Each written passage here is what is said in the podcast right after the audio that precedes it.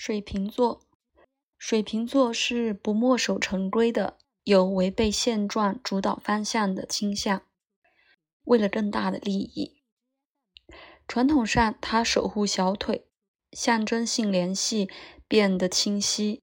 当我们记住它是小腿的大块肌肉，通过静脉把血液泵送回心脏。如果没有这种反转，可能就没有循环。只有停滞。和水瓶座相关联的部位或身体机能：小腿、膝盖、血液循环、椎体束、身体电路、视网膜的视杆细胞和视锥细胞、细胞内氧交换、主动运输机制、椎体束。椎体束也被称为皮质脊髓束。大量的神经细胞束传送运动指令，从大脑到脊椎。绝大多数的神经纤维穿过脊柱顶上相反的方向，沿着脊柱一直延伸到胳膊和腿，把四肢连接到大脑，然后把电信号送到神经，指挥身体做自主运动。视网膜的视杆细胞和视锥细胞。视网膜是在眼球后面的一层薄薄的细胞，包含两种类型的感光细胞：视杆细胞和视锥细胞。因为它们的形状被命名，它们相辅相成。视杆细胞不善于看细节，但用于外围、夜晚和单色视觉；而视锥细胞需要强光。因此，用于主要的白天和彩色视觉，用于分辨细节。主动运输，身体颤动被细胞内部和外部不同的电荷量调节。潜能就是所谓的区别，很大程度上取决于钠和钾离子的相对比例。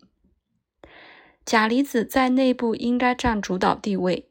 钠离子在外部占主导地位，钠组应该被电离或带电荷，是正电位；钾组是负电位。引用马克思·格尔森博士的话，在一个虚弱的身体里，主要是癌症，钾是不活跃的，钠和钠的矿物质被负电位电离，在此基础上。所有其他异常过程都作为结果发展了。为了保持钠和钾在正确的比例和正确的地方，需要一个机制运送钾到细胞中，把钠带出来。